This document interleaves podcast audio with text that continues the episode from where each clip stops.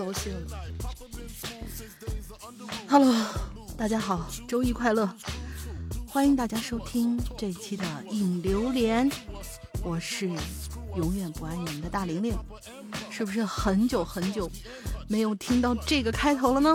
没错，由于二十九号晚上呢，我们的石阳老大进行了一场为期五个小时，刨去中间三位嘉宾之外，他一个人扛下来的跨夜直播，万圣节的跨夜直播。所以呢，这次由我来单挑这期节目。为了做这期主题啊，我真的是。头一次啊，头一次做了这样的一件事情，就是说，虽然我的厨艺并不好，但是呢，我起码分得清哦，用生抽它是提味儿的，然后用老抽它是上色的，我不会做出来一团东西以后连我自己看着都都难以下咽，对吧？为什么我要讨论这个话题呢？就跟我们今天的主题有关系，今天的主题是。你见过哪些奇葩的暗黑料理？然后呢，大家听到开头那个我那个糟心的那个状态，是真的是真的那个糟心的状态，是因为为了做这期暗黑料理，我亲自去体验了一下。大家不是都说蓝色的东西让人看了可以有减弱食欲的这样的一个作用吗？然后我就干了一件事情，我买了一个某牌子的啊。还蛮不错的，某牌子的，它叫做我看一眼啊，它叫做金汤肥牛味儿的方便面。我说我泡一个小杯的金汤肥牛味儿，这金色，想想看，金色，然后撒在雪白的面上面，然后会有一点点的。葱花撒在上面，旁边有一个非常非常阳光的、非常可爱的一颗鸡蛋，这是一个什么样的一种感觉？那肯定是色香味俱佳呀！吃到嘴里面，哇，那个享受那感觉。但是，为了写这期主题，为了有代入感的去做这期主题啊，别到时候大家都说我们啊，你们都没有什么体验过，光让我们说。我来了，我这回真的来了。我直接泡了一点点蝶豆花水，用过蝶豆花，嗯，做东西的同学们应该都知道啊。蝶豆花这个东西煮出来以后，虽然是根据水质的酸碱性不太一样，然后呢，它会呈现出偏紫一点或者偏蓝一点的颜色。嗯，我呢就。煮出来这个水以后呢，我特意用蝶豆花水，因为它没有什么其他那种怪怪的味道，它无非就是一点植物的味道嘛。放在这种泡面里边，好像也能够去遮掉，至少我是闻到或者是尝到的话，它没有什么太怪的味道吧。我用这个煮出来的蓝色的水去泡这碗金汤面，泡出来以后，我真的是。大家可以猜猜是什么什么颜色？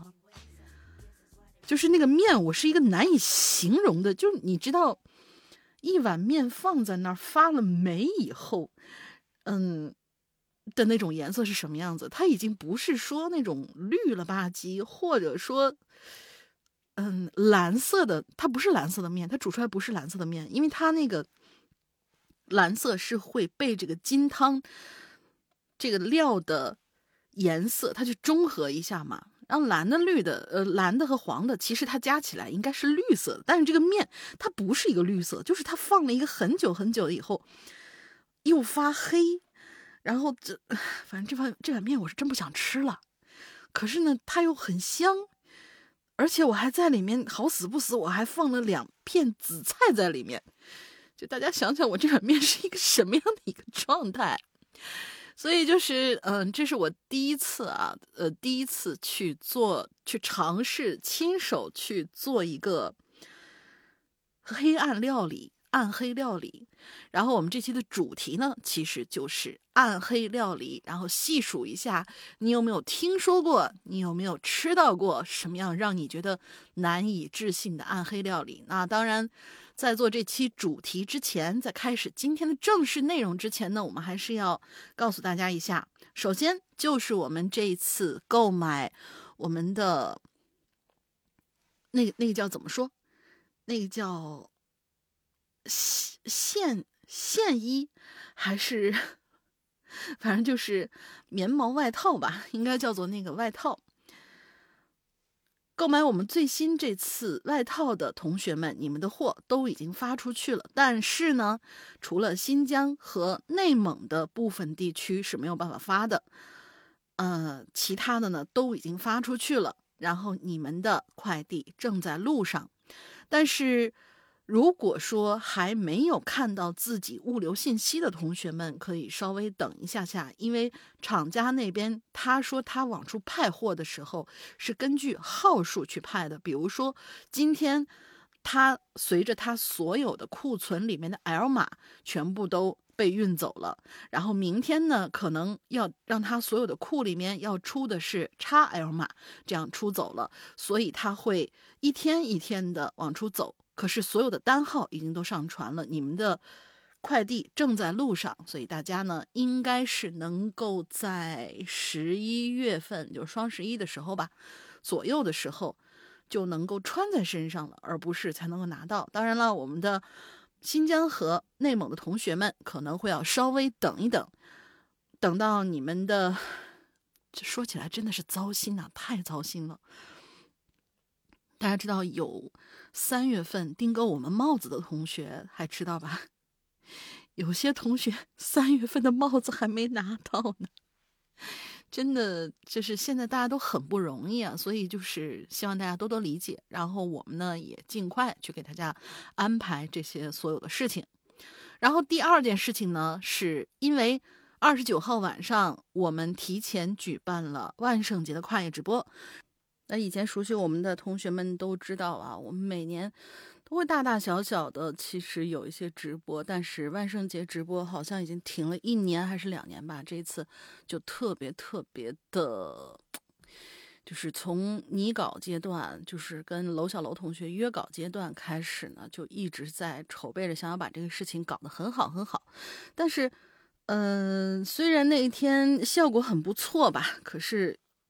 应该是有同学们，有些人错过了啊，那天没有去听到我们的直播，没有赶上。那么没关系，我们从星期一开始的话呢，我们的回放就要开始在 APP 里面更新啦，开不开心？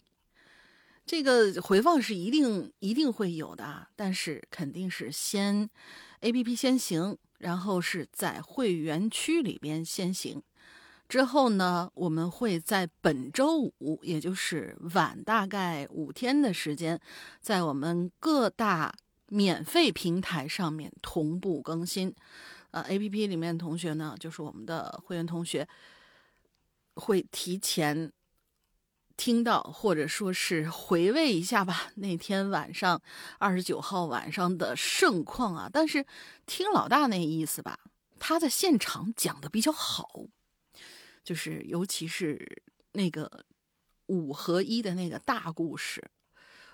他说他之前已经录完一个一个版本的录播了，然后应该更新上来的是一个录播，之后呢发出来的。肯定是录播版，但是那天晚上的看现场，同学们肯定还是比较有福气的啊，所以聊胜于无嘛，对吧？还是有回播的，就是我们从这个星期一开始，每天更新直播的一部分，呃，那个部分，我我我需要稍微的看一下啊，那天我们到底更新了。我们到底干了多少趴？总共是，嗯，我看啊，万圣节故事第一趴，然后民歌的访谈一趴，第二趴，第三趴是万圣节故事，第四趴是小溪，第五趴是万圣节故事，第六趴是宛如阿修罗。我提前告诉你们，宛如阿修罗那个，我的天呐，我的妈呀，简直了，太刺激了！你知道他在讲的时候已经到达大概是半夜十二点钟左右了。半夜十二点钟听他那个故事，我的天！我推荐大家那天更新完了以后，一定一定要搞到半夜去听，很刺激哦，真的很刺激哦。纸片知道吧？纸片在群里面吼，把他吓死了，都已经整个那个故事，嗯。然后接下来呢，就是哎，我刚才数到第几个了？一二三四五六七八，就是七和八是我们的。万圣节故事的最后两趴，所以这个星期没有听到直播，同学们记得要准时在 APP 里面收听我们即将上线的，就是今天即将上线的我们的二零二二年万圣节跨夜直播的回播版，开不开心？对我们其他的那些视频平台啊，也会同时更新，但是视频平台更新的到底是当天晚上的盛况呢，还是也是像平常我们更新那样，做一个小视频，然后给大家放音频版的那个音频条啊？这个我就不知道了，到时候你们等着看吧，好吧？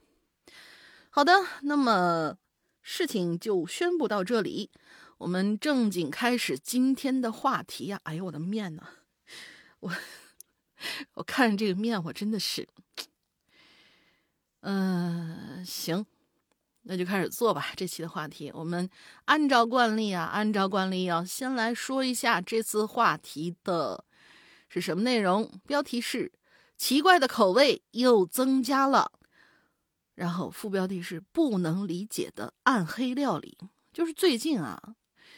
呃，经常刷某些短视频平台的同学们应该有见过那样一位，我可以说是我的互联网嘴替吧，或者说他动了很多人的蛋糕。那个人，那个人我们就不提他了啊。科技狠活，三花淡奶这样的一些关键词，到时候你一搜呢，就会知道，其实他提出来这些东西是好事儿。让我们注意到了，我们每天与我们自己生活、自己的饮食上面息息相关的一些东西，让我们学会去重视，看一些配料表上的东西。以前我们真的都是，我们只知道就是当这个东西开始出问题的时候，比如说以前的毒奶粉事件，什么三什么某牛奶啊，或者说一些什么什么红啊那些事件，或者说一些比较不太好的一些添加剂。这些呢，统称为科技狠活儿我们都是等它出问题的时候，我们才去关注到哦，这个东西不可以，那个东西不可以。但是有没有人去提打提前量，真正的去关注到你吃到嘴里面的，或者说你包括我们女生啊，用在皮肤上面或者用在头发上面这些添加的东西到底是怎么样？我就曾经遇到过一个一个小饼干，不是。说是对于身体比较好嘛，然后，嗯，他当时宣传的是那个成分叫做藜麦，还有一个成分叫魔芋，啊，健身的或者说是控卡的同学们肯定都有听说过这两个成分啊。然后我当时呢不知道看这个配料表，也不知道它那配料表先后位置还是有一些区别的。之后我就买过一种。它名字叫做什么什么，已经很长时间了。当时买的什么魔芋，呃，什么藜麦的小饼干。然后它主打的是哦，如果说你在控卡期间呢，控糖期间呢，尤其是你可以去吃这个小饼干。然后它这几个成分很好，就喜滋滋的买回来了。等到整个这个科技狠活这件事情出来以后，我再去看那个小饼干的。那个包装就是我购买链接的那个包装那个配料表的时候，我才发现，原来它的这两项什么藜麦和魔芋的有效成分，比如说它这成分表有十样，你主打的是这两样东西，就比如说我叫藜麦魔芋饼，一是一个这样的东西，那么你首先你排在前几位，我不知道有多少同学注意到这个事情，就是他那个所有配料表，他不是随便写的，他是要把所有的主要含量的东西全都放在第一位，哪个东西多就放在第一位，然后其次添加量少少少少少少少，基本上到了可能五五位十位之后，那基本上就是百分之零点几。百分之一左右的那样子添加量，然后我去看那个包装，好吗？它的主打成分是全麦，后面就是一大堆添加的不知道什么什么东西。比如说，它有十个配方，它的表里面有十个配方东西，然后它，呃，藜麦和魔芋在倒数的第一位和第二位。那我跟它的价格还很还特别贵，那我跟。平常我买一个随随便便一个全麦面包或者全麦饼干有什么区别吗？没有吧。所以这种东西就就真的是又让你花钱，然后又去骗人。嗯，当然这个不算是暗黑料理啊，但是同样呢，为什么会起这个话题呢？就是让我们开始对我们自己吃到嘴里面这个东西有一些些的在意了。尤其是前段时间，就是那位仁兄还没有注销他的账号的时候。大家都开始重视这个东西啊，扯远了啊，我们继续把这个提案念完。说最近科技狠活呢都频上热搜啊，大家都开始有意识的选择更加安全健康的饮食。但是厨房这个地方吧，是一个有人欢喜有人忧的神奇空间。明明是跟着教程控制手法呀、控制用量啊什么的，结果依旧有很大可能性你做出来的东西是惨不忍睹的。说的就是我。然后呢，同样浮出水面呢，不仅有家庭料理，还有很多各地历史悠久的，但是你看着怎么都不像是往人嘴里吃的东西。一些比较著名的美食，让人一时不知啊，是三花淡奶更厉害，还是童子尿煮蛋更奇葩？你听他这配方，你愿意往嘴里吃吗？反正我是不愿意。嗯，所以呢，让大家这回来讲讲大家所经历过的暗黑料理。就是我这么长时间以来，我突然发现了，我就想起我上大学的时候，我们同宿舍有一女生，她曾经问过我一事儿。当时我拿那个小电锅啊，在宿舍里面煮小米粥，之后她就问了我一句，她说：“啊，你这小米粥好香啊！”我说：“是啊，我也想煮。”我说可以呀，然后他就问我，那个煮粥放水吗？然后我嗯，我这就，我我我头一次遇到有人能问出这样的问题，嗯，就觉得，看来料理这个事情真的不是人人都。后来在短视频的平台上面看到了很多人整个鸡蛋、整个番茄全都放进去。然后做那种番茄鸡蛋汤，我是我还听说过我老爹开车出去，他们出去办事儿，然后在沿途的那个，他们不想在服务区吃东西，然后就进到了一个沿途的小饭店，在小饭店里边吃到了，呃，可能是每个地方不一样吧，但是我是第一次看到，然后我老爹表示也是第一次看到，他说他们那个地方做番茄炒蛋好奇葩呀，他们是用一盘子番茄。然后炒完以后，最后煎一个大大的鸡蛋饼，放盖在上面，这个叫做番茄炒蛋。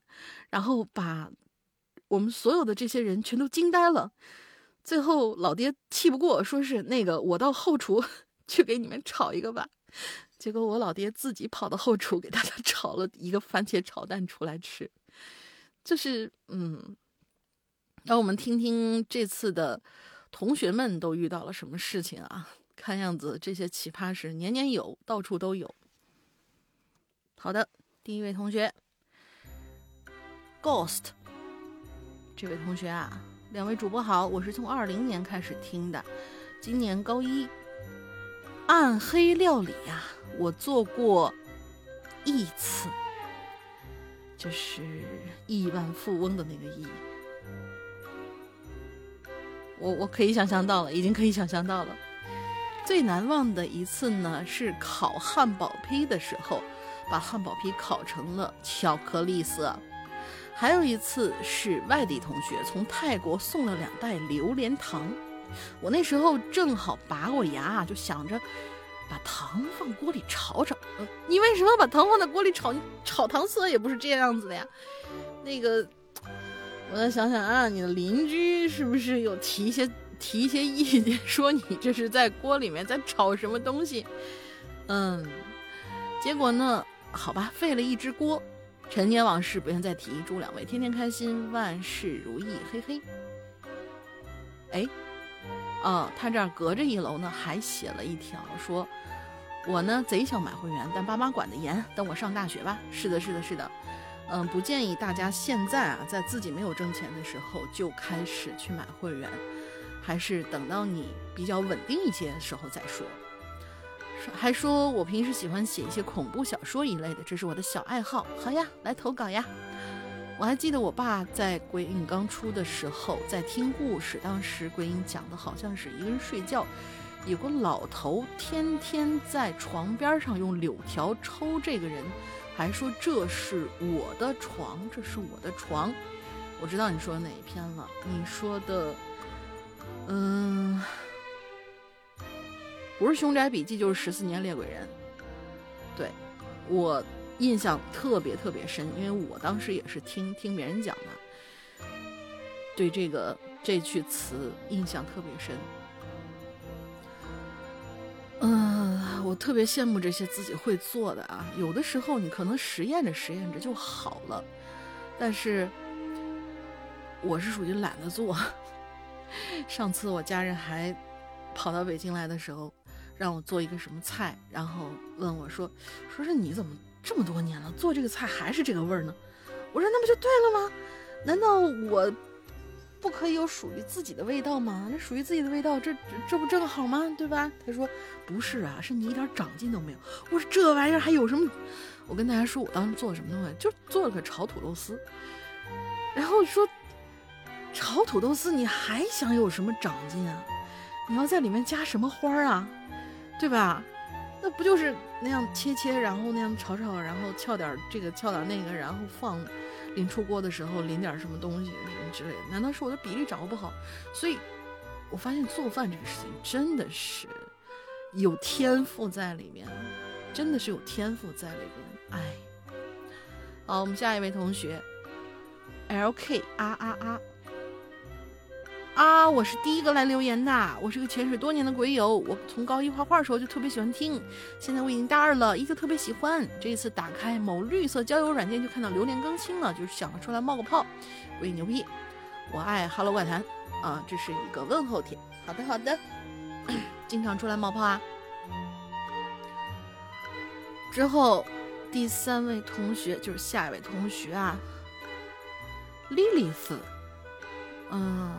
好的，莉莉丝，我妈做的饭，苦瓜炒菠，苦瓜炒菠菜，这不都绿在一块儿了吗？你你菠菜，你蒜蒜蓉，或者说是你菠菜炒胡萝卜，是吧？苦瓜炒鸡蛋多好吃，苦瓜炒菠菜，苦瓜炒胡萝卜，嗯勉强接受。芹菜炒鸡蛋，这个我听说过。过期的腐乳豆腐，why？就是那红方啊，王致和那红方，为什么过期还要吃？虽说这个东西它本身就是发酵型的东西，但是为什么过期还要吃呢？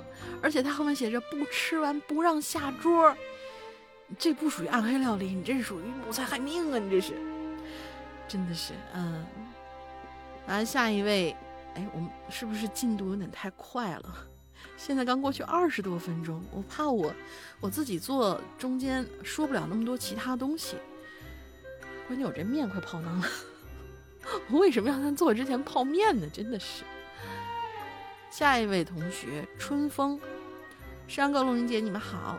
真正的奇怪料理就是看各种视频软件教做饭，可惜呀，眼睛学会了，等到做的时候，我的妈呀，那个味道，我去你的！对 对对，真的是这样，真的是这样。建议手残党还是老老实实做点自己拿手的就行。刚刚结婚的我，实在是被媳妇……哎，你是男生哈，实在是被媳妇儿搞得一个头两个大，哎，真正的窝囊废呀。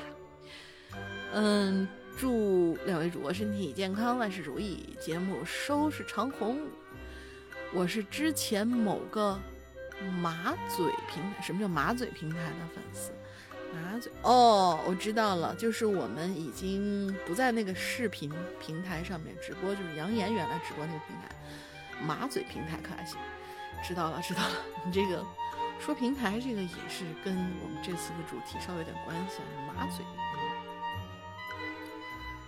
叫杨言怪心，好的好的，杨言怪心同学。就已经结婚了嘛？还真的是要要不要不学学学学着做做？就因为我做的时候，我看一遍，我说嗨，这你都记脑子里。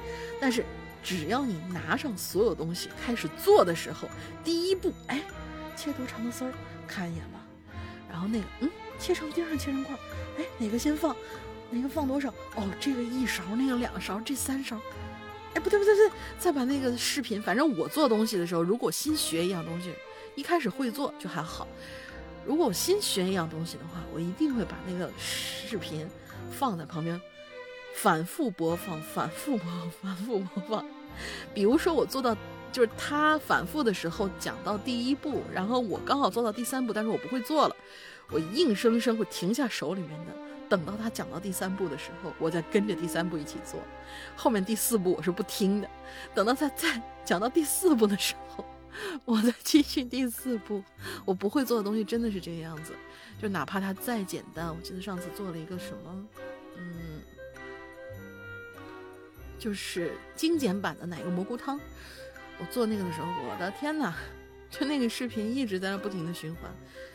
嗯，然后我我我再开始做，其实做出来还蛮好吃的，但是总觉得哪儿不对。嗯，下一位同学小钻客，说到暗黑料理，那我太有发言权了。我做的饭有毒，那此处的有毒没有深层含义，就是字面意思是真的有毒。小钻客，你不会是把剑手青没有做熟吧？作为一个辣椒和冷饮重度爱好者，从小呢我就拥有铜墙铁壁般的肠胃，对于胃疼的感觉是没有概念的。有记以来生病的次数，一只手都数得过来。可是，可以说是医院绝缘体。然而呢，我做梦都没有想到的是，有一天我竟然败给了自己做的饭。是的，我把我自己给毒翻了。不是你真真进医院了还是怎样？我们继续往下听啊。那是二零一九年的五月三十一号，我大二的某一天。我对于这一天印象特别深刻，因为这一天我与厨房的缘分就到此为止了。从大一下学期开始，我就在校外租房住了，习惯了点外卖或者出去吃。然后有一天呢，我心血来潮，想着自己做一顿吧。就去大某发超市啊，买了一口多功能的电锅，我不敢动煤气灶。买了几颗上海青，买了花椒、朝天椒、肉，还有粉丝。脑海里一直回忆着妈妈做的油菜粉丝酸辣汤，一边烧开了水，然后把食材一股脑全都丢进去，开始煮。不知道为什么啊，煮之前满满的一大锅水，煮开之后却变成了黑黑的浓缩汤汁了。我爱吃酸的，爱吃辣的，看见锅里汤少了嘛，就倒了很多醋进去。一瞬间，煮熟的酸味扑面而来，把我呛得差点坐到地上。让我一下想到了很多年前幼儿园流感肆虐的时候，老师们用火炉子。熬的醋，眼看着醋快熬干了，我赶紧拔掉开关，把那一锅黑乎乎的东西倒到汤碗里。看着那一碗惨不忍睹的糊糊，我竟然舍不得扔掉。这毕竟是我亲手煮的，我想着，嗨，无非就是卖相不好嘛，那应该能吃吧。于是，我就闭着眼，龇牙咧嘴的吃完了那碗所谓的。油菜粉丝汤。到凌晨两点多的时候，我难受醒了，身上很烫很烫。就睁眼那一刻，我一下哇呜全都吐了出来，吐到了床上。咦，望着那一滩不可描述的东西，我是欲哭无泪。家里没有药，我从来没有备药的习惯啊！我就挣扎着到洗手间马桶上坐下来，打开某团想买点药。然而我竟然不知道要买什么药，而且看了手机几分钟，我就觉得眩晕感越来越明显了。想吐的感觉更加强烈，只好放弃买药的想法，挪回了卧室。唉，没力气换床单了，只好把床单褥子一股脑推到地上，趴下打算扛过去。醒来的时候已经是早上十点了，幸运的是身体的不适感已经消失，再也不发烧了。唯一的不适就是嘴里、鼻子里有一股挥之不去的酸味儿。哎呀妈呀！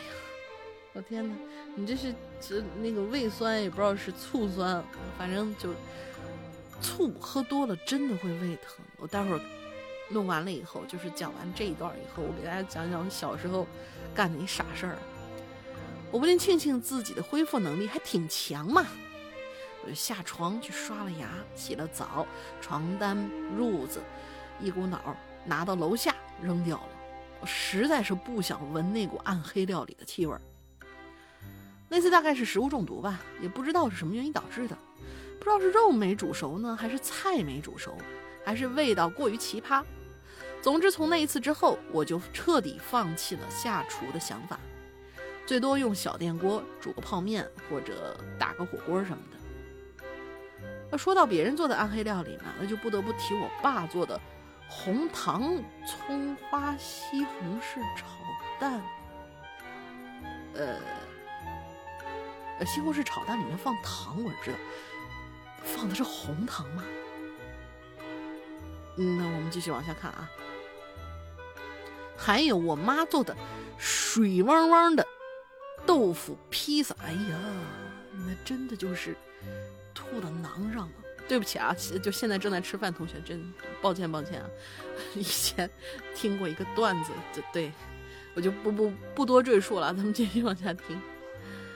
前者不多说了，说说那豆腐披萨吧。好嘞，我不说了，他还非要说豆腐披萨。顾名思义啊，就是用豆腐做的披萨饼，饼底不是用面做的，而是用豆腐和大米混合而成的。由于我妈是第一次做，缺乏经验，所以豆腐、大米、水的比例没有控制好。做好饼底，撒上各种配料，就放到微波炉里了。拿出来之后。一大滩被水泡透的大米和豆腐渣，以及各种配料，漂浮在烤盘儿。哎呀，不行，我有画面感了。嗯，行吧，就是今天中午听着这期节目吃饭，同学们啊，自求多福啊。但是呢，为了不让妈妈吃失望，我吃了不少，并且说，嗯，好吃。结果第二天我放学回家，发现他竟然又做了两个。嗯，我发现父母都是这样，就是你要说什么好吃，他一定要让你吃到见这东西就烦为止。啊，除了这些呢，还有些食物是我眼中的暗黑料理。哦，首先声明啊，以下仅代表我的个人口味偏好，绝对没有贬低这些食物的意思。首先。我特别特别害怕折耳根的味道。折耳根这个东西，我可以理解啊。我第一次吃的时候觉得这个味道很奇特，但是不至于吃不掉。嗯，就是喜欢的人就跟香菜呀，或者说芹菜，或者说有些人吃韭菜，呃，喝豆汁儿，嗯，还有吃那个松花蛋什么之类的，包括，呃，包括那个大家都。知道王致和不是那个大块腐乳叫红方嘛？还有种叫青方，不是咱们湖南的那种臭豆腐，他那个臭豆腐是真的臭啊，太臭了。就我爷爷说的，就是厕所味儿，真的就是厕所味儿。但是就是爱吃的人就无限的爱吃，榴莲都跟他没法比。不爱吃的人就真的是一点儿都接受不了，跟那个其实一样是折耳根。然后我们小张客说，有一次点外卖的时候啊，首页给我推荐了贵州美食，那作为一个北方人呢，我还没吃过折耳根呢，于是就下单点了一份，咬了一口，我差点把舌头吐出去。而这个味道我实在吃不惯呐。本来以为香菜的味道够恐怖了，没想到还有更恐怖的。香菜这个东西啊，我插一句啊，香菜这个东西应该是，呃，之前有人好像做过。做过什么研究？说是不爱吃香菜这些同学，是因为基因里面少了某样东西，或者多出来某样东西，导致他对这个东西是不喜欢的。嗯，大概是这个意思，而不是说你不能闻，后来就习惯了，或者能吃，不能吃，后来就习惯了，不是这个样子。所以说吃的就很爱吃，然后不吃的那就很讨厌吃。反正他说啊，小张克说这辈子再也不碰折耳根了。之后呢，作为开封菜的忠实粉丝啊，上了新品我都是要尝尝的。印象最深的是二零二零年的一款香菇汉堡，酱的颜色就很诡异，味道更诡异。那酱看起来就是某种有异味的巧克力色的物品，吃一口，味道也很像。于是我就把剩下的汉堡给扔了，并且俩月没再去开封菜。还有某一些呃，某个牌子叫某市，一些薯片的味道也是一言难尽。比如说白葡萄气泡水味儿、布丁奶茶味儿、乳酸菌气泡水味儿、樱花味儿，嗯，我觉得这些我还都能接受。嗯，连不挑剔的吃货都不能接受的食物，大概这就算是真正的暗黑料理吧。好了，他这篇结束了。我觉得就，嗯，他可能是接受不了比我知道小张哥应该是可能接受不了比较怪的味道，有可能就是比较另类的、比较怪的那种。就比如说有些人吃榴莲就觉得好吃的不得了，呃，螺蛳粉就好吃的不得了，但其他东西就不行。嗯，我记得是。前几个月吧，这个某市的薯片啊，出了两种，我估计你吃着也够，因为我刚才看到你，你不喜欢吃那个二零二零年的香香菇口味的汉堡，然后我在想，那几个月前出的那一款限量版的，它是春季春季限量版，因为樱花味儿，樱花当时它那个应该是樱花虾味儿。樱花虾味儿的那款出来的时候，同时推出了另外两款口味，一个是是叫松茸口味，另外一个叫做黄油黑松，呃，不是，我忘记它的腐腐味是什么了。反正一个是松茸口味，一个是黑松露口味。然后那两款我是很喜欢吃的，但是樱花虾那个就是不能说不能接受吧，就是一般般。但是我估计啊，小钻客。你是不能接受这两个味道的，嗯，松茸口味的那一款好像已经彻底停产了。之后黑松露的那个还有，但是那个呢不是袋儿装的那种啊。我发现它袋儿装的和桶装的是不一样的，是袋儿装的那个应该是切片型，然后桶装的呢是压制型，就是把这个土豆打成粉以后，重新压制成比较规则的圆形的片儿，之后去。做了桶装的这种，我估计那两款你是不能接受的，不知道是不是啊？反正我看出来了，小专科应该是接受不了比较怪的口味。我刚才要说一个什么呢？就是关于这个，我估计你是加醋加的，然后让你那天晚上也不算食物，其实不算食物中毒，因为你知道，就是像在我们山西，醋是可以直接喝的。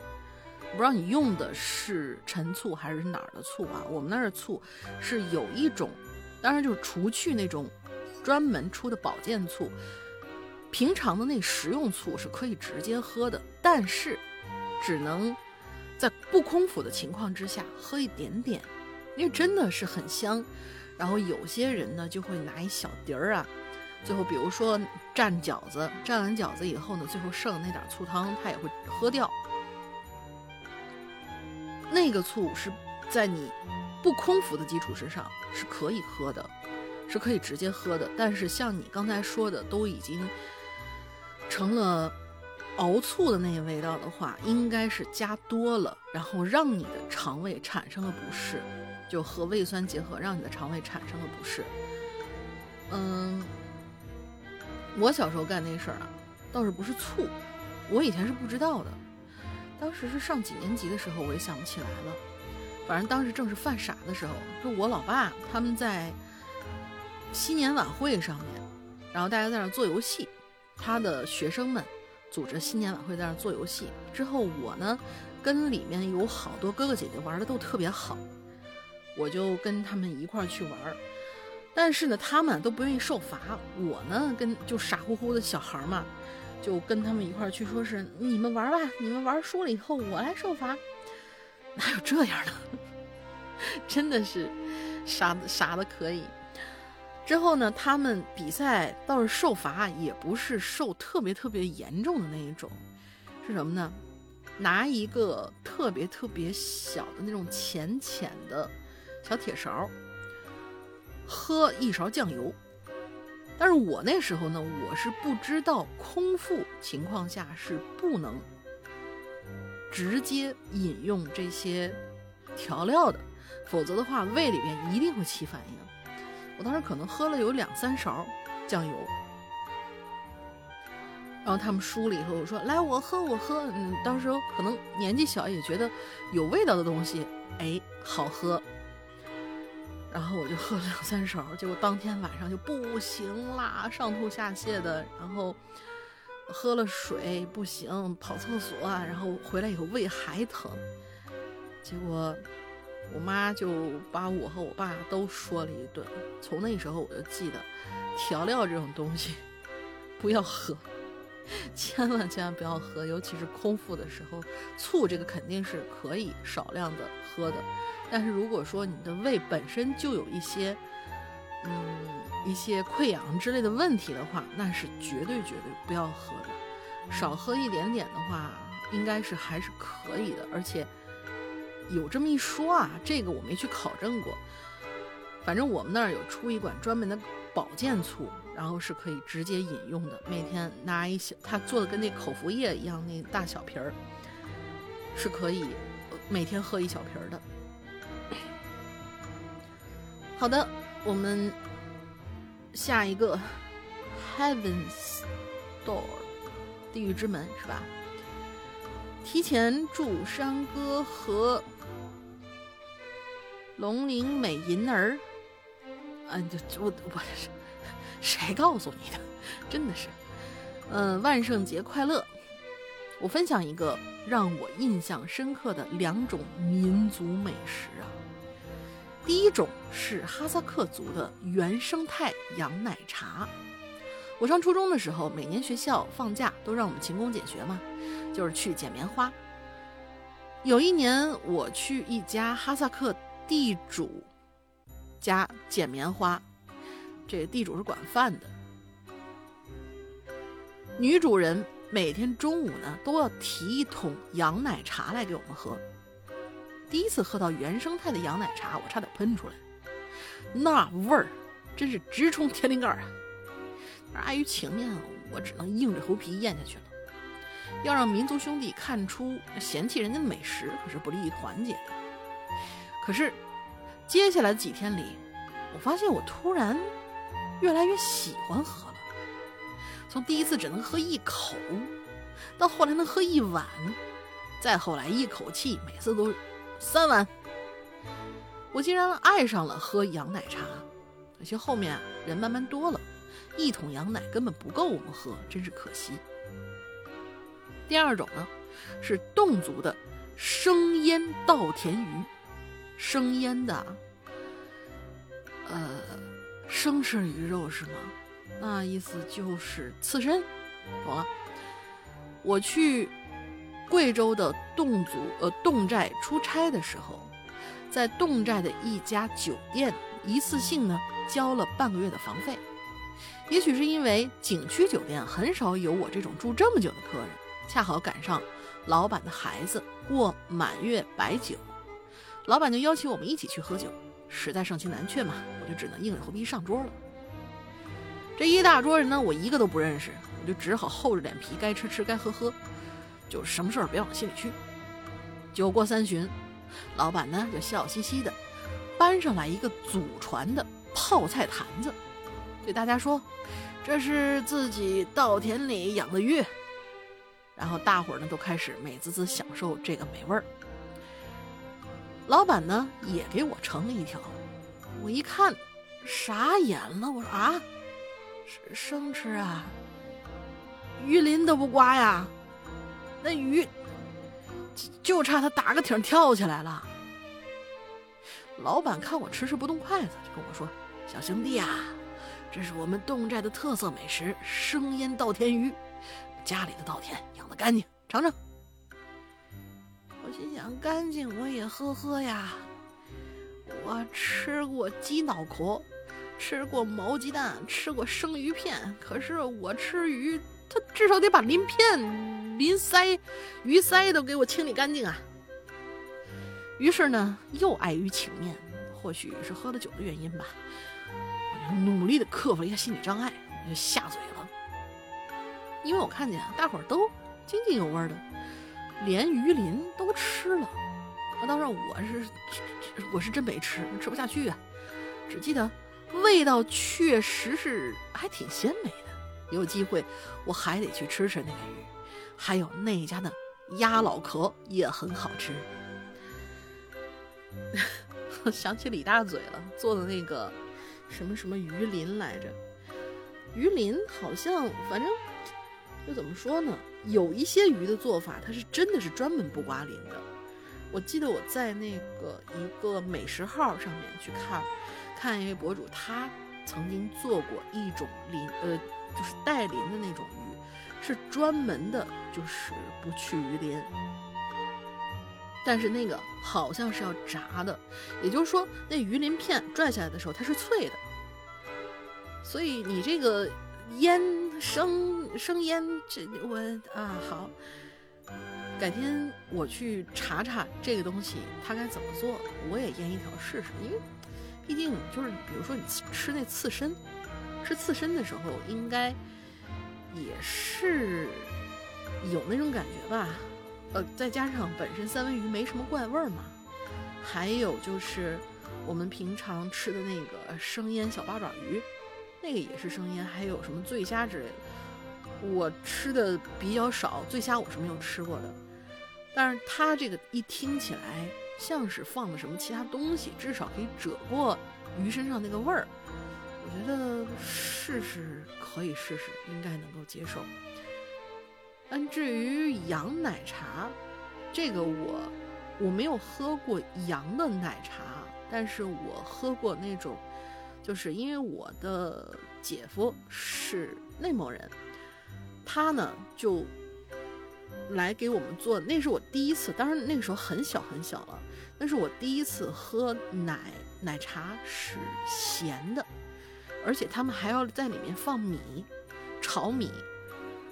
我觉得那个味道我非常非常喜欢，以至于我到现在我喝甜牛奶都有一种。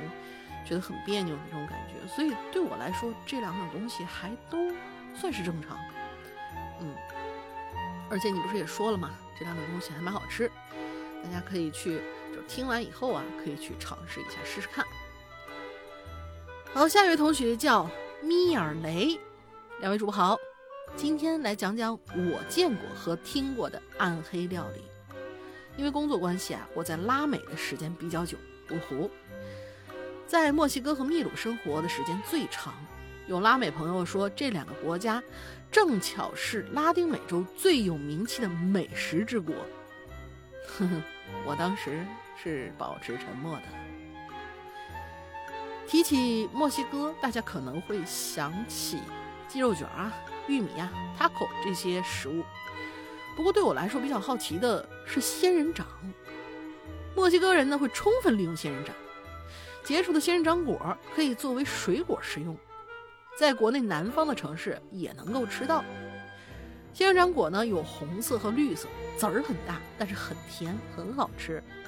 我吃之前呢要仔细处理啊，先去皮，外皮上有一层密密麻麻的小刺儿，一不注意会扎手，还挺难受的。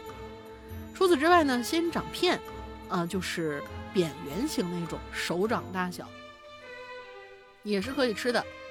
处理干净之后可以腌着或者炒着吃。哎，这个我还真听说过，我当时还差点儿把我们家一个养了可能有五年、十年的一个巨大的仙人头，我说妈把这东西垮吧垮吧吃了吧。听说仙人掌可以吃，然后那天就这么说吧，嗯，医院的 WiFi 还挺好的。嗯，他说十片左右呢，大概人民币六块钱，口感呢就是黏黏的、酸酸的，类似于咸菜。当地人当做辅料都可以加到 taco 里面吃。最后是芒果配辣椒粉，据说南方和东南亚国家也有这样的吃法。我表示接受无能。哎，我我真听过啊，因为之前看那个看综艺的时候，他们有人说芒果蘸酱油会是三文鱼的味道，我没有试过啊，但是，嗯，算了，我还是不试了。一一想起酱油来，我现在真真的是有点阴影，就是生吃酱油的话，我还是有点阴影。好，继续往下啊。他说：“关于秘鲁呢，对不起啊，我刚才念错了，应该是秘鲁，不是秘鲁。关于秘鲁呢，首先要承认的是，秘鲁真的好多好吃的。因为历史原因，秘鲁的日裔和华裔很多，结合地理位置、气候原因，秘鲁盛产海鲜，又是土豆的发源地，有上千种的土豆啊，上千种的土豆，我目前只知道三种。”一种呢是那种麻面的，一种是光面的。麻面的好像是，就是，呃，容易吃的，就炒的比较脆。然后光面的那种好像是，呃，口感会比较绵密一些。还有一种就是小土豆，上千种土豆，我，嗯，开眼了。嗯，原料原材料很丰富，再加上不同文化的融合，当地的美食自然就多了。个人感觉当地人对美食的多样性接受度很高，所以说，说到暗黑料理，那可能就是相对来说的吧。我自己呢吃过羊驼肉，嗯，和一般的羊肉差异并不大哦，真的吗？就那吐口水那个萌萌的那个家伙，是吧？草泥马。它居然是羊肉味儿的，哦，受教受教。在亚马逊雨林里面，有人钓食人鱼，口感也和普通的鱼没啥区别。当然了，人家只是牙齿大，人不可能说牙齿大，那我身上的肉我得长一个奇怪的那个味道。然后还有一种就是见过没吃过的老鼠或者是田鼠肉。当地人称之为 “kin”，就是 C U Y 这样的一个拼法啊，kin，在厄瓜多尔被称之为 “coniho”，嗯，是一种兔子。兔子吗？这个 kin 在秘鲁的超市冷冻柜里都有卖，尝过的朋友们都还挺喜欢的，但是我这实在不敢吃。还有呢，就是听说过没见过的，就是猫肉，稍微有点可怕了。曾经有有一次啊，跟当地的出租司机聊天，本来说是狗肉的，我就解释啊，只有一小部分中国人和韩国人会吃狗肉。结果他说啊，在秘鲁有的省份呐，原始偏僻一些的，会把猫直接嗯，然后腌制一段时间食用。哎。光想着画面就足够血腥了，不过呢，无从求证，只能说对于美食的接受度是因人而异的。黑暗料理应该也一样。辛苦二位主播，祝大家都吃好喝好啊！这个我相信啊，确实是接受度因人而异。像我们有一些地区的人，不是都会觉得某些我们可能无法接受的这种肉还都蛮好吃的吗？呃，所以呢，像这种场呃这种情况呢，就是可能地区文化或者是接受度的关系。呃，我相信啊，大多数的这种真正的暗黑料理呢，也不能说，也确实是接受度的问题。就比如说之前有人说，呃，什么什么海雀，是在冰岛吧，还是哪个地方？就是要把那海雀的内脏一直放到烂掉，然后把它们放到什么海豹还是还是熊的肚子里面，还是什么东西的肚子里面，然后让它们自行烂掉。烂完以后呢？从屁股上开个小孔，然后直接嘬里面已经化水的内脏。哎呀，这期节目没法听了，太恶心了！老大为什么不在？我一个人做这期压力好大呀！我觉得像这些东西的话，应该是大多数人都没有办法接受的吧？也许人家当地人是可以接受的，这个谁也不知道。但是。包括就刚才这位同学提到的这种鼠肉，我是知道有一些地方是真的去做，像那种繁殖出来的那种叫竹鼠，他们都说竹鼠的肉很好吃嘛。然后其实，在某宝上也能买得到，只是真的是不能接受，只是不能接受而已。啊，这这跳过这一趴，跳过这一趴，太奇葩了。嗯，当然我们希望啊，做这个话题的时候呢。这些奇葩的越多一点越好，嗯，其实就相当于是猎奇帖了，已经是。下一位同学，Alice 讲，两位主播好，我也来吃榴莲了，因为帮公司改翻译文章，改心烦意乱，看到大林在群里呼唤大家写榴莲，我转换一下心情。我想说的第一个暗黑料理啊，是某个大城市的某大城市的醉虾。我的一个舅爷爷到乡下来玩的时候给我吃的，他看着我，好奇他玻璃瓶里的透明小虾，就夹了一个给我尝尝。哎呀，入口非常恶心的，我就记得是那种嚼不碎、粘着牙的那种烂兮兮的那种肉，哦还有股冲鼻子的味道。我的好奇心驱使之下，努力嚼了几下，还是不行，最后还是吐出去了。现在在这个大城市生活啊，发现这里好多人都爱吃醉虾、醉蟹什么的。我表示理解，但我不想再尝试了。然后第二个暗黑料理呢，我没吃过，听我妈说过，是她在妇产科工作的时候啊，早年间这管理没有那么严格，产妇们不要的胎盘都会被医院的医生护士拿出去卖，他们有固定的客源。听我妈他们说啊。他们一般都会买回去剁碎了，放在馄饨里，给自己家不知情的孩子补身体。这入药我能够理解，但是就这么剁碎了放在馄饨里吃，这个我真是第一次。嗯，我想起了那个恐怖片啊，饺子。但是这个在中药里面是正常的，紫河车还是紫车河？那那那位中药我是听说过的。每次呢，我妈说听某某阿姨呀，又拿回去一个。我就害怕的问我妈说：“你不会给我吃吧？”我妈说：“还不会，从来不会给你吃。因为呢，她学的是西医，西医上说啊，这胎盘其实不适合食用。嗯，然后其他呢就想不到了。我会做一些暗黑料理，但是也特别普通啊，其实就是糊了嘛，或者调料放多了，齁死人。所以，哼，不提也罢。”不过呢，我老公做菜是不错的，经常晚上偷偷给我开小灶，哎，秀个恩爱就跑了。最后祝节目越来越好，么么哒。哎，家里有一个会做的，做的好的，还是很幸福的。嗯，我已经好久没有回家了。我妈是做的非常非常牛掰的那种啊，但是很奇怪，就是我爸呢，通常情况下他是不做的，但是偶尔一做，比我妈做的好吃，真话。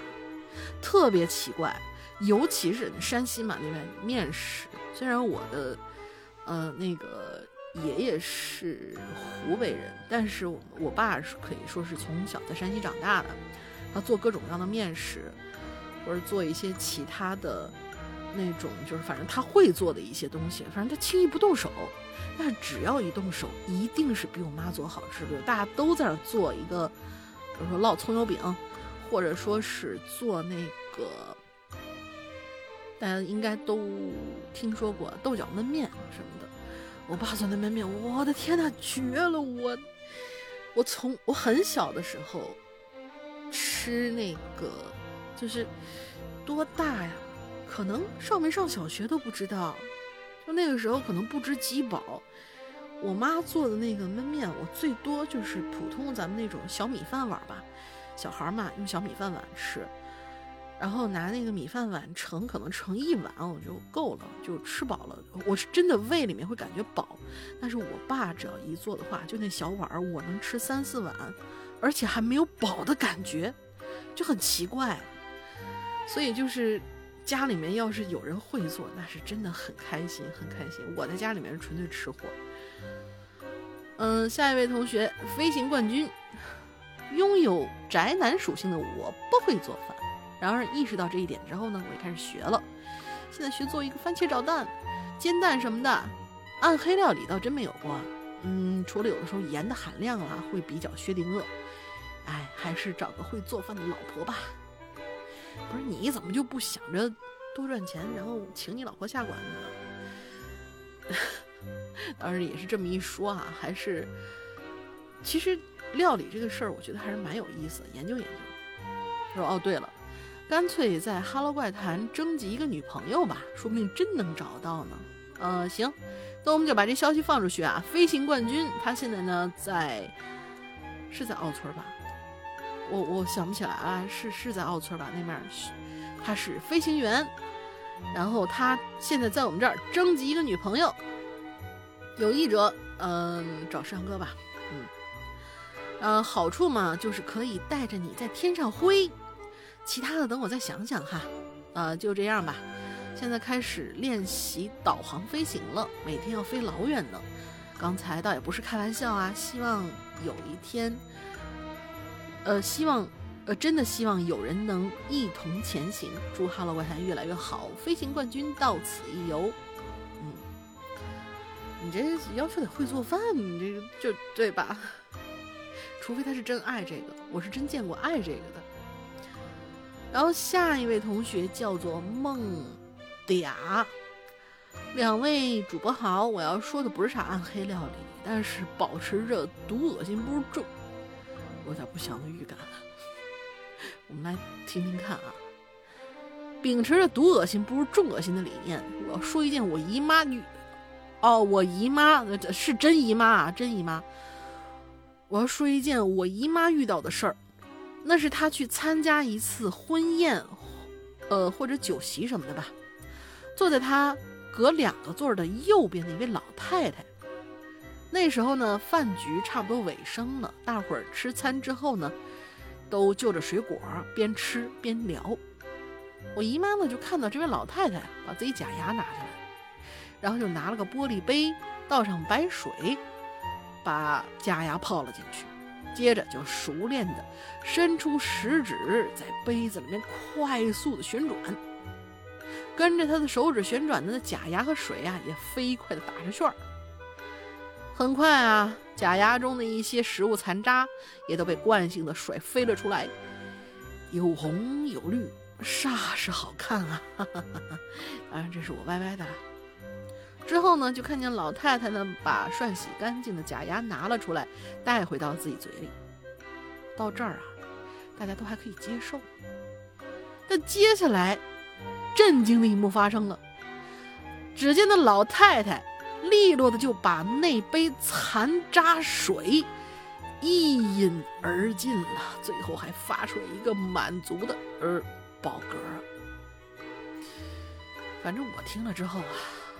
感觉胃里有一种残渣下肚的不适感，不知道二位主播有没有？有。好了，结束了，挺不好意思啊，一上来就留了个恶心的，下次有恶心的话我还来一遍。你你说点正常的，求求你了，咱们这节目是中午更新。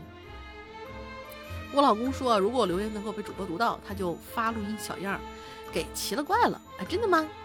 他是广东潮汕那边的，各式各样的奇闻异事都有所耳闻，并且他亲身经历的也有一些，并且呃，希望能把压力给到我老公那边。祝二位主播万事如意，再见。好的，这位梦嗲的老公，我们现在诚挚的邀请您来录制奇了怪了，然后你来记小样啊。嗯，记小样的地址是鬼影人间圈 A 新浪点 com，我们还是老名字那个全拼啊，是鬼影人间吧？我要核实一下，鬼影人间圈 A 新浪点 com，S I N A 这个邮箱，并且如果你有一些文字上面的一些创作呢，没错，是鬼影人间，鬼影人间 S S I N A。圈儿呃那个圈儿 a s n a 点 com，就是新浪邮箱，并且呢，如果你喜欢写一些恐怖小说啦，或者说想投稿怪藏，或者说想投稿奇了怪了，还有一些杂七杂八的东西吧，都可以写到这个邮箱里边去。嗯，好，下一位是我们的深海雷音。他直接就来啊！鸡蛋羹的做法：鸡蛋打散，去掉浮沫，加调味料和适量水，放入蒸锅，水烧开后蒸十分钟左右即可。当时还是十岁的我，看着这道简单的菜谱，跃跃欲试。不过呢，真到操作的时候，那就是另外一回事儿。有句老话，叫做“万事开头难”。那些别人随口一提，教程之中一笔带过的步骤，到我这儿就都变成难题了。比如说，敲开蛋壳的力度，大的小的都不行；还要留神，别把那鸡蛋壳掉到碗里头；还有打蛋液的手法，看着大人做饭的时候，随便搅和两下就成了，特别有范儿。到我这儿怎么就搅不起来呢？放调料我倒是记住了，盐一定不能多了。于是我就笨手笨脚的打好鸡蛋，加好调味料，把碗放到锅里，开火蒸。三十分钟之后，呃，为什么是三十分钟呢？因为光顾着看电视了吧。就跑去厨房关火，掀开锅盖，吓了我一跳。一个淡黄色的，像史莱姆一样的玩意儿，正在从碗里伸出几条章鱼一般的触手。我冷静了几秒，哦，我才想起来，刚才忘了给蛋液里加水了。蛋液在蒸汽的热量热量当中膨胀了，就像烤箱中的蛋糕一样，从碗里面漫了出来，向四周延伸，形成了我刚刚看到的触手。我这一掀锅盖，蒸汽散出去，没有蒸汽的热量，几根触手就像泄了气的皮球一样，慢慢瘪了下去，看得我内心十分惊慌。不过，虽然没加水，嗯，也只是个鸡蛋，应该可以吃吧？就是形状难看点嘛。抱着这样的想法，我舀起一勺放在嘴里，齁咸呐！我的天哪！因为蛋液粘稠啊，加进去的盐聚在一起根本就没化。如果刚才记得加水，应该也不至于这样。最后我是绿着脸把这一碗超咸的史莱姆蛋羹放在桌子上，然后就自己回屋玩去了。后来那碗蛋羹怎么处理的，我也不记得了。可是不知道为什么，我小时候呢特别害怕炒菜时候油锅里发出的哧啦哧啦的，就那种。呲啦一下那种声音，所以很长一段时间，我只喜欢蒸米饭、蒸蛋羹或者煮粥煲汤。长大一点之后才敢做菜。慢慢的经验多了，对食材特性有自己的理解，触类旁通。有时候还会研究一些没做过的菜式，感觉挺好玩的。什么煎鱼啦、炖肉啦、炒青菜、凉拌菜、煲汤、烧烤。虽然没有专业厨师的水平，但自己吃开心就够了。得把自己说馋了，先写到这儿吧。我去琢磨一下今天晚上吃什么。真的是这个样子，我觉得就就是，首先你要觉得这个东西特别好玩儿。像我就觉得自己做饭两做饭两小时，吃饭五分钟，我我我我还是点外卖吧。真的是这样。有些人他会觉得这个事情特别特别的有。一是仪式感，二是真的是特别好玩，三呢，他有这个天赋。像我们这位深海雷音同学，他就是属于触类旁通的类型嘛。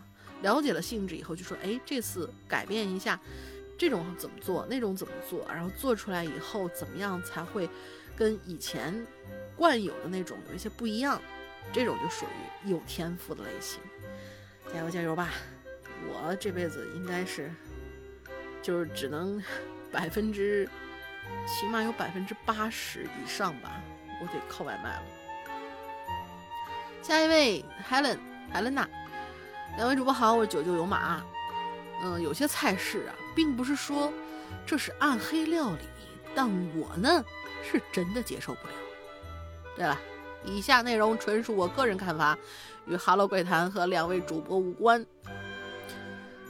都开始写免责声明了。之前同楼层搬进来一个新邻居，他们家女主人是中国人，男主人是韩国人，还有俩小孩儿。我们家还帮他们搬行李来着。第一天搬进来之后，他们就来我们家打招呼，邀请我们去他家吃饭。盛情难却嘛，我就和我老婆去了他们家。短短寒暄之后，女主人做好了饭就喊我们去吃。看着满桌的泡菜，我心想，韩国人还真是爱吃这些泡菜啊，真好啊，真好。一桌子咸菜，他妈给谁吃呢？这不是我说的，他写的。我家早饭都比较丰盛，啥玩意儿啊？这是，你别跟我扯这文化差异啊！即使他请我们来吃饭。既然他请我们来吃饭，能不能尊重一下我们的胃口啊？我要是做这一桌小菜儿，给我家里人吃啊，真的，我们的泡菜什么都是小菜儿，小咸菜啊什么的，溜比居，直接就被我妈撵出去了，好吧？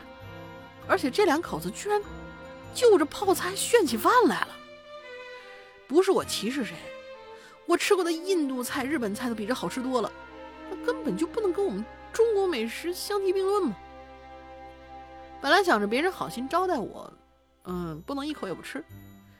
我尝了几口吧，除了辣白菜，其他几个还不如找个草地追着草啃呢。就这样，我和老婆勉强的把饭吃完，再聊了会儿天儿，就出去下馆子了。故事结束。接下来，我想分享一下我做菜的一些建议啊。其一。看到大玲玲在文案当中写着“明明跟着教程做，却做惨不忍睹”，然而你真的跟着教程视频里，然而你真的跟教程视频里做的一模一样吗？教程里的刀工、手法、火候、调味、食材，都是会影响这道菜的质量的。嗯，即使有食谱教材，想做出一桌好菜，并非一朝一夕可以掌握的，还必须搞清自己的口味。所以，如果想做出自己喜欢的美食，还请各位多多练习。第二，你做菜的时候是一种怎样的心态呢？如果你就是为了填饱肚子，那我当我没说。我是非常享受做饭的过程的，主要是受到魏公侍郎。魏公侍郎是，我查一下啊，魏公侍郎。日本恋爱冒险游戏及其衍生作品中的男主，嗯，不不不，火灾中的幸存者，不不不不，哦，好的，懂了。这一角色的影响，哎，魏公侍郎是吧？那我们这次就把它定定为进取密码吧，就这个四个字，这个角色魏公侍郎，想用自己精心制作的美食来让大家感到幸福。哎呀，说起来有点害臊呢。但是看着亲友们吃着我做的菜，饭菜喜笑颜开，会让我感觉特别满足。就说这么多了，武汉疫情又开始发癫了，大家多注意身体吧。我是九十九优马，下次再见。就真的我特别羡慕这些同学们，就是我有些朋友，每天都会给我们在群里面会发那种，呃，他自己烘焙的一些小点心啊，什么之类的蛋挞呀什么的。呃，做的各种各样颜色的面食，我觉得哇，好厉害呀！但是我自己就真的，可能是我懒吧，对，最最最主要是懒，也可能我自己也挺喜欢做一些东西，但是做出来东西以后嘛，一次两次受打击，然后后来就干脆不做了。虽然上次那个奶油蘑菇汤做的还真蛮好吃的，就是面稍微有点多，它是用炒过的面粉去当那个，嗯，去增加那个浓度的，所以我当时好像面稍微放的有一丢丢的多，但是口感确实没得说，而且他当时要求的是放多少，五十还是一百毫升奶来着。后来我直接放两百，也可能是那个奶味儿比较冲吧，会比较好喝一点。啊，说的我想喝我那奶油蘑菇汤了，不错不错，而且一定要用口蘑。嗯，多练习，这个是这个是真的，否则的话那肯定是暗黑料理。我记得在哪儿来着？呃，对，上大学的时候在呃成都。吃米饭，他说的这个食材会影响各种各样的水质啊，或者说你的这个，嗯，材料是一定会影响得出来这个结果。就单单说一个蒸大米饭，我在学校里面吃那个大米饭，他们是分两种，有一种五毛钱，当时学校里面真的就是五毛钱，然后会一坨，但是那个一坨那个，就说实话。放凉了以后，它是能像沙子一样散开的。我不知道为什么会变成这个样子，它是能散开的。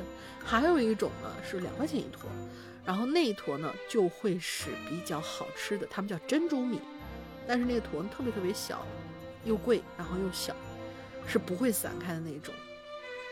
如果说这个还是跟当地的这些用的这这种食材有有关系的话呢？另外一个，我就真的是觉得是有影响，就是当时他们好像要在什么地方来着，要做那种大盘鸡里面盘子里面不是要做一个大盘鸡之后，他要给你配那种宽宽那种像皮带面嘛。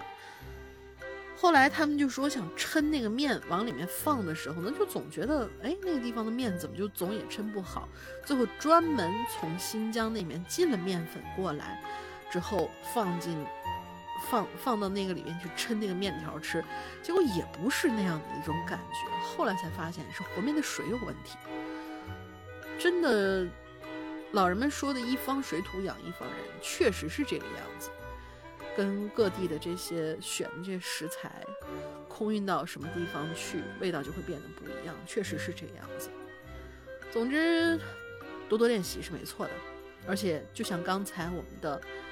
呃，深海雷音说的，掌握一些这些食材的本身的性质以后，特性之后，就能够做出一些可能意料之外的，会有一些惊喜带给自己。然后下一位同学叫做吴七虎，这也是咱们这次最后一位了。咱们这次的留言并不是很多，对，并不是很多。我们这期话题要不要继续再留言？如果你们还有兴趣继续写的话，因为吴奇虎同学、山哥、林姐，我来了。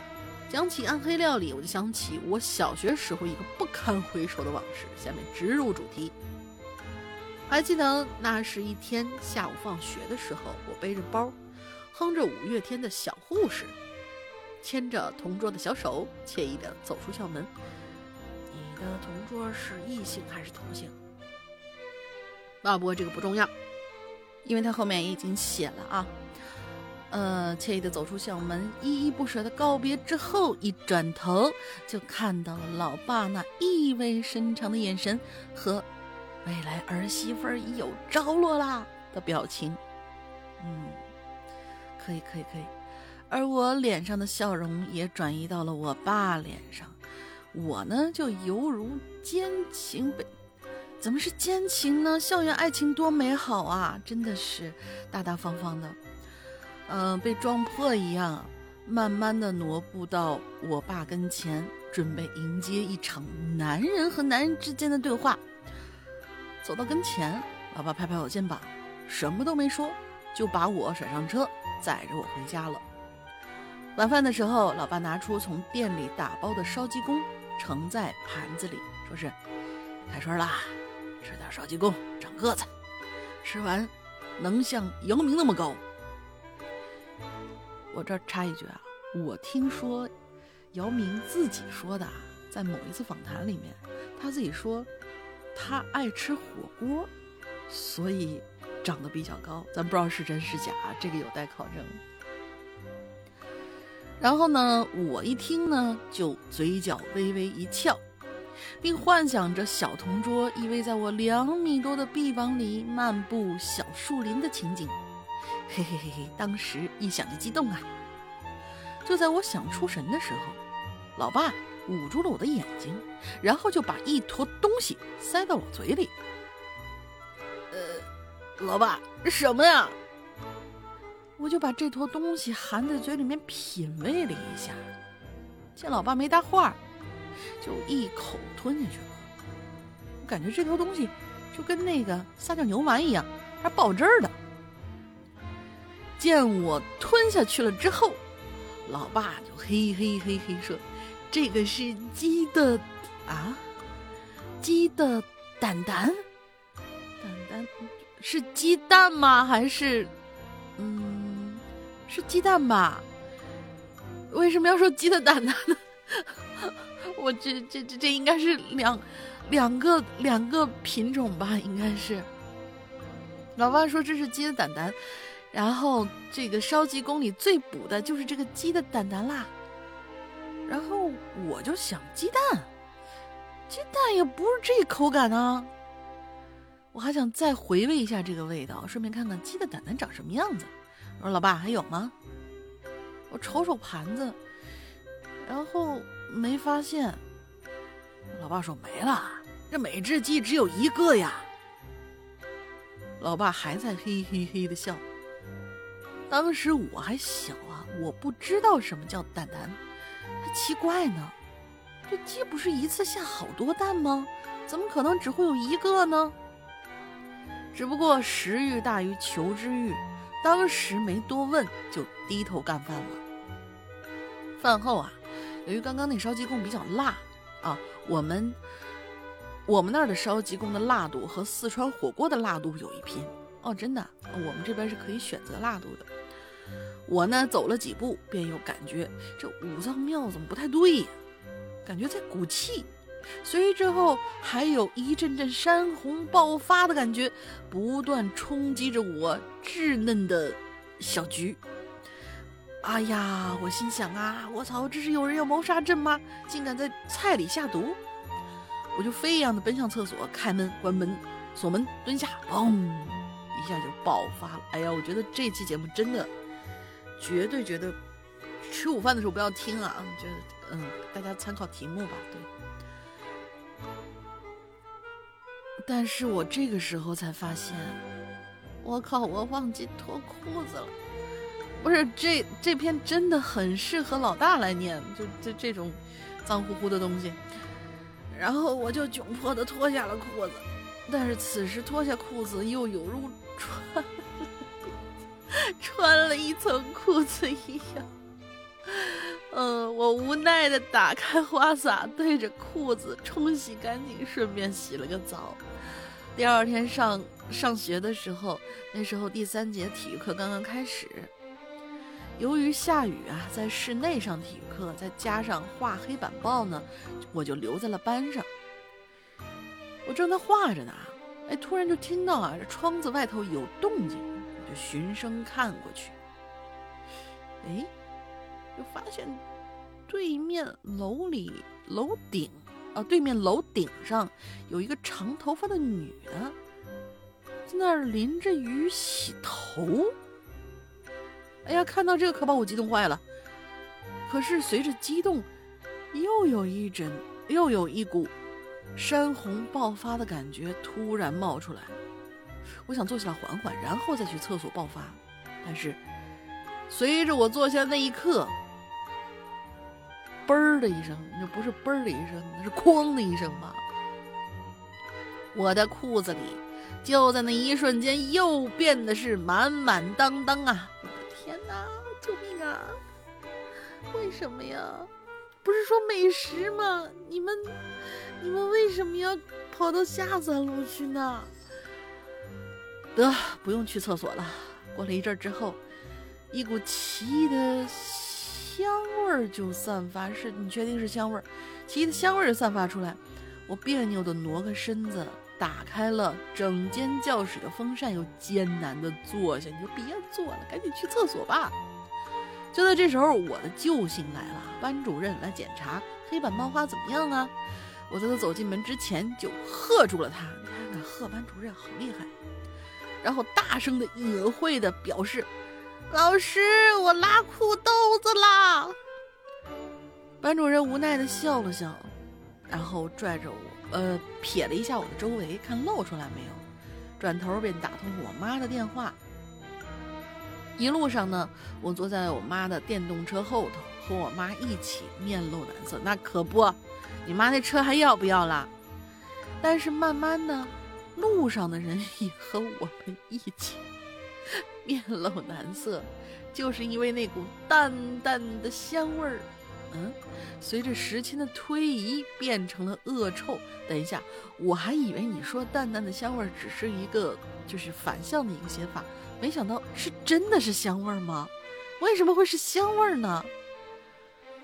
嗯，随时间推移，慢慢变成了一股股的恶臭。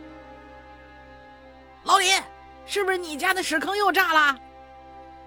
一股怒骂，一声怒骂从我身后居民楼里传出来，我和我妈直接就笑出声了。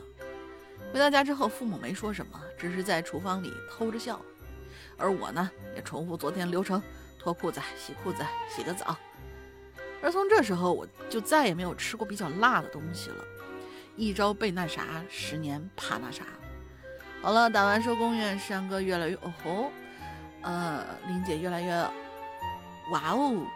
下期留言我们见了再散，不见不散。啊，哎，蓦然回首，好像有点偏题。你才发现你偏题了呀？我们不是说这期是吃的吗？还好你这是最后一个故事，不然底下的故事我都没法往下接。嗯，P P S 加，我是雪漫城老李，刚刚从直播现场回来，没想到我居然中奖了。恭喜恭喜恭喜啊！他这一条啊是二十九号补的。今天晚上真带劲，山哥淋漓尽致的演绎更是牢牢抓住我的心呐。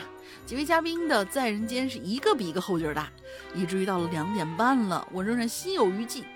话说今年干娘太狠了，我上个舰长，只呃我上个舰长只是他的冰山一角呢。嗯，确实确实，干娘很。啊，豪气冲天，豪气冲天！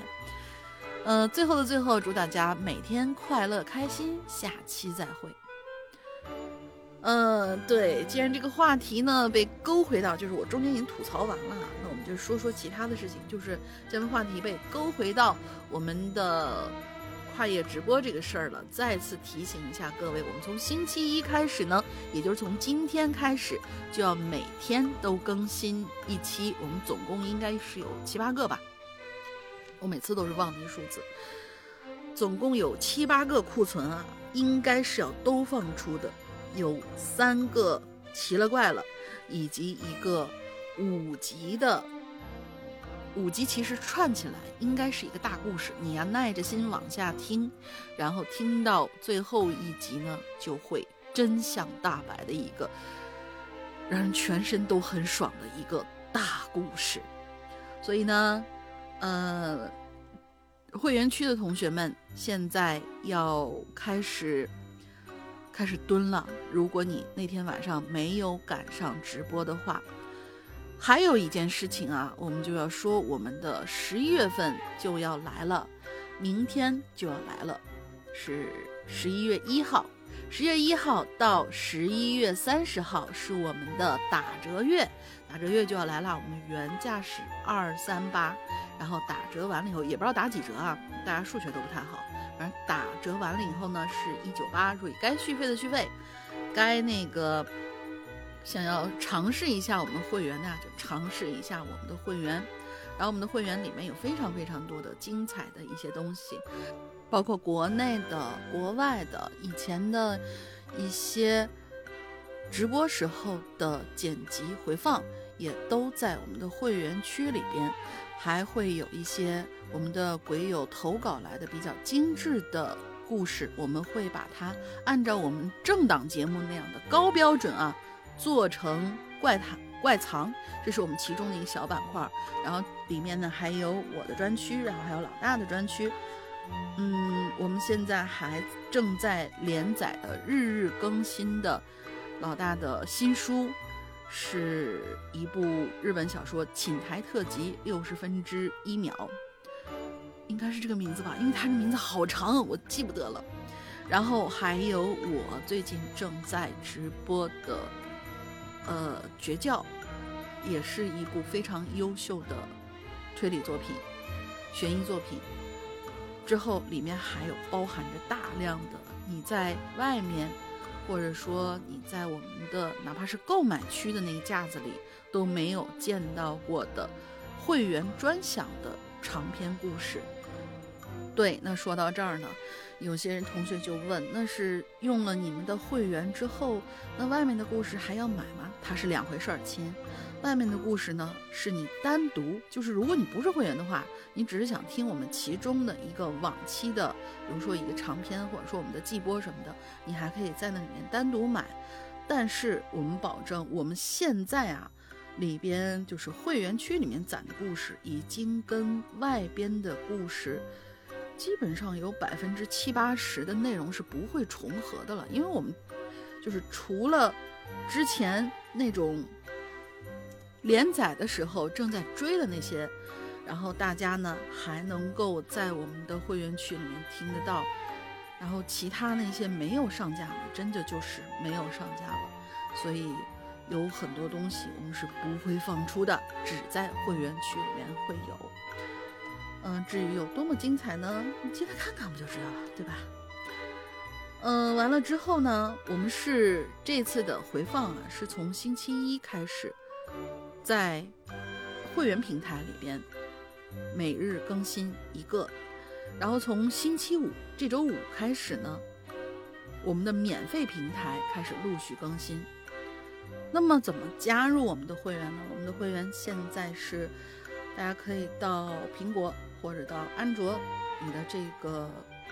豌豆荚的店铺啊，或者说是苹果的 App Store 里面搜索“鬼影人间”，对，还是我们的旧名字“鬼影人间”。然后下载了以后注册，但是现在呢有一个问题，就是安卓用户的注册机制呢出了一点点小的 bug。我们之前被黑客攻击了以后呢，注册这个功能是暂时不开放的，不是说安卓用户就不能注册了，你还可以有另外一个注册方式，那就是。去联系我们的绿色图标的可付费可聊天的那个阿婆婆，那个软件里边有我们的会员客服会帮你去在后台绑定，所以到时候呢，如果你想尝试一下的话，可以趁这个打折月，像哎尝尝鲜的话呢，就可以去联系我们的客服君。我们的客服君英子姐姐会给大家热情的服务的。另外呢，就是她还会把你们拉到我们的 VIP 群里面去，然后我们有很多很多的一些小的彩蛋、一些小的福利，都是会员区的群里边会会专属的啊。但是呢，这个还不是这一次让你们抓紧。加上我们的官微君的重点，重点是什么呢？我们这次十一月的打折活动，呃，老用户应该都知道这个啊。我们这个打折活动呢，只有注意是只有通过我们的客服君帮你去开通和续费的时候，才能够享受折扣。如果你在 APP 里边直接购买的话，是不享受折扣的。大家懂这个意思吧？好的，那么今天的内容差不多就是这样啦。哎，啊好，我没什么话说，那个可以可以直接结束了。然后我现在就要去嗯处理一下我这碗面，它实在太难看了，我怎么吃啊？行吧，祝我那个什么吧。如果你们下个星期的影榴莲没有看到我的话，那有可能就是我，嗯，又去蹭医院的 WiFi 了。好的，祝大家这周快乐开心，拜拜。